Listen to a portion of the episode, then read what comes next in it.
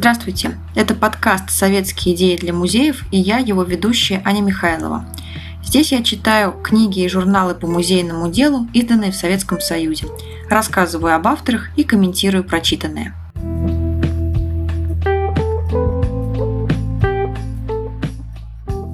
Одна из тем, которые меня очень интересуют в отношении музеев, это история музеев и то, как она показывается на разных ресурсах и платформах. Я имею в виду и современные средства отображения информации, как сайт, социальные сети, какие-то специальные проекты, так и, конечно, экспозиции, выставки и, безусловно, книги. Сегодня я хочу познакомить вас с книгой, выпущенной к 115-летию Политехнического музея. Она называется «Сквозь призму времени. Политехнический музей вчера, сегодня, завтра». Книга в мягкой обложке, она выпущена издательством «Знание», это 1987 год, и в ней несколько глав, среди которых страницы истории.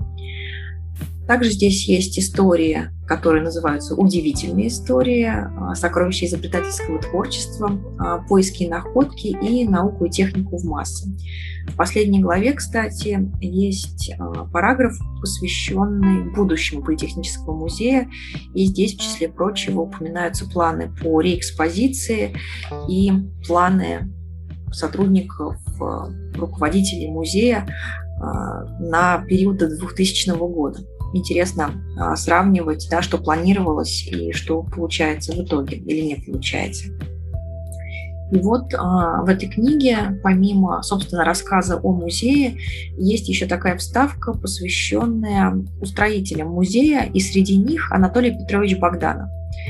Я познакомилась с этим выдающимся человеком, с его деятельностью благодаря работе над а, диссертацией о здании исторического музея, в главе, посвященной как раз а, первым этапом строительства здания исторического музея, я сравнивала этот процесс с тем, как а, шло строительство политехнического музея.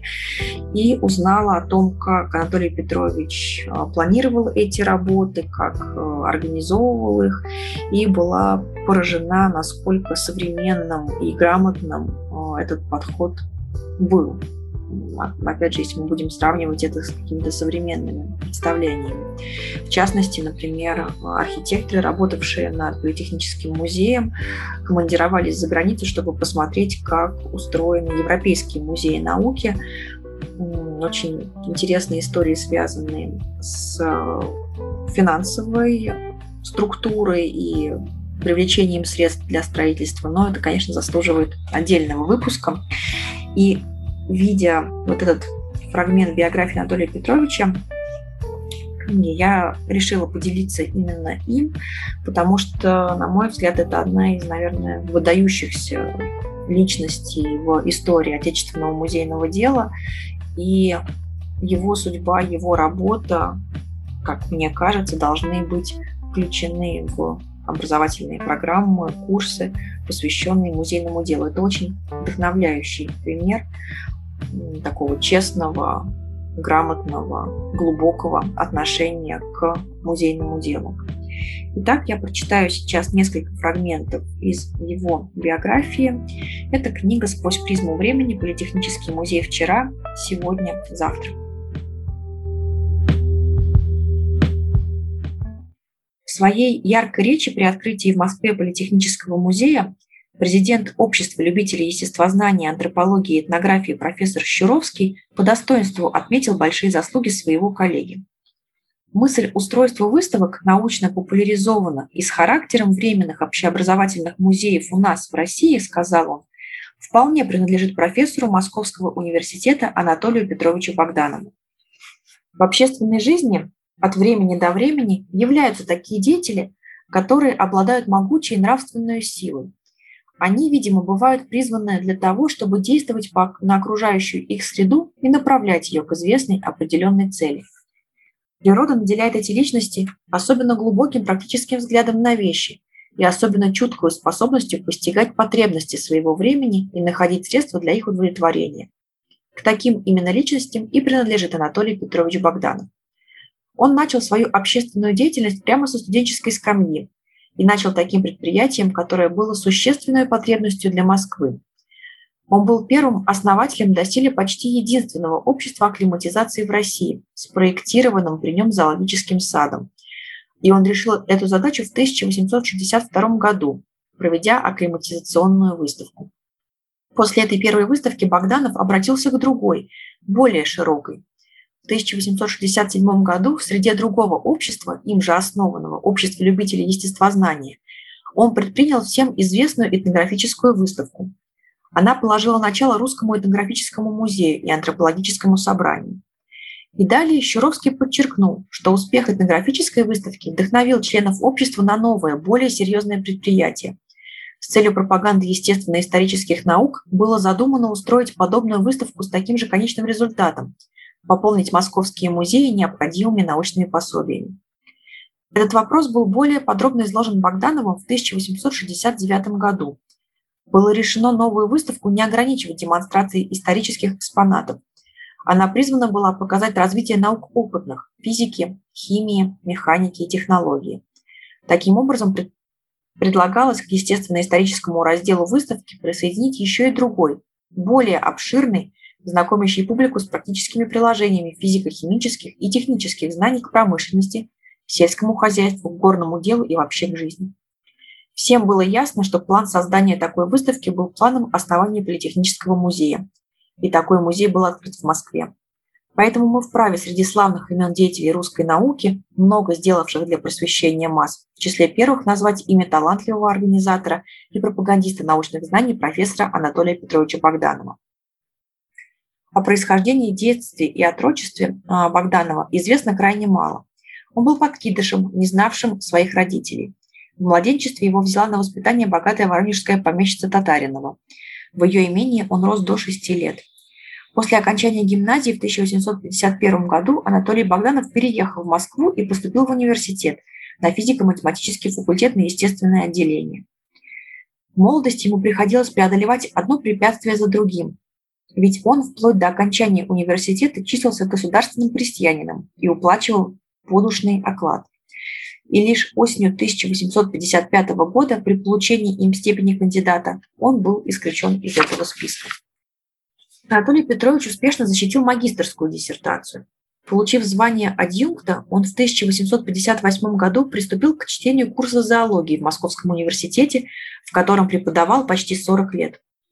Выступая с университетской кафедры и в различных обществах и собраниях как блестящий лектор, он проповедовал передовые идеи об историческом развитии природы, приближая время победы дарвинизма в России. Важной чертой преподавательской деятельности Богданова явились практические занятия студентов, проводимые им на кафедре зоологии. Весь успех практических занятий, писал он, лежит в самообразовании и самодеятельности занимающегося. Самостоятельность мышления и есть главная задача университетского образования. Профессор Богданов уделял внимание не только чтению лекций, но и организации научной работы кафедры. Он открыл для всех желающих широкую возможность учиться, повышать свои знания, идти в большую науку. В итоге появился Центр учебной и научной работы, действующий под знаком передовых научных идей, под знаком дарвинизма. 15 октября 1863 года по инициативе Анатолия Петровича при университете было создано естественно-научное общество, общество любителей естествознания.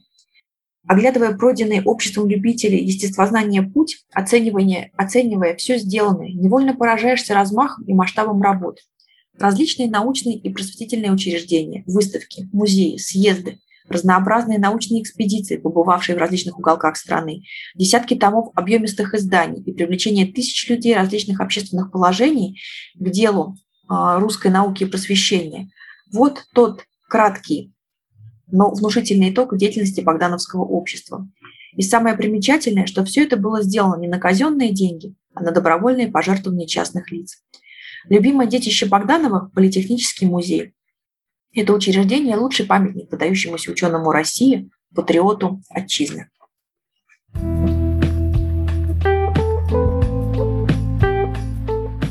Мне будет интересно узнать, как история музея представлена в вашем музее.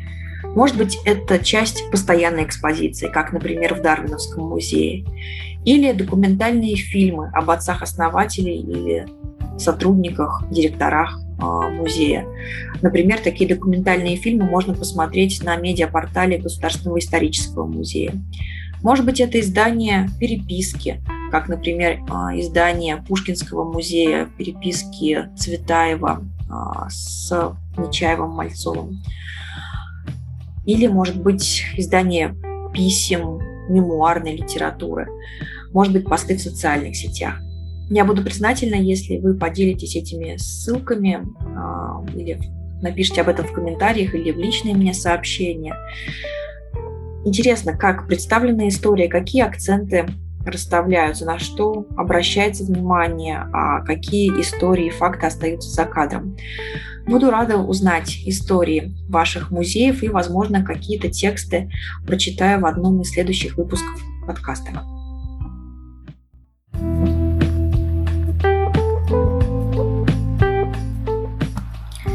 С вами был подкаст «Советские идеи для музеев» и я, его ведущая Аня Михайлова.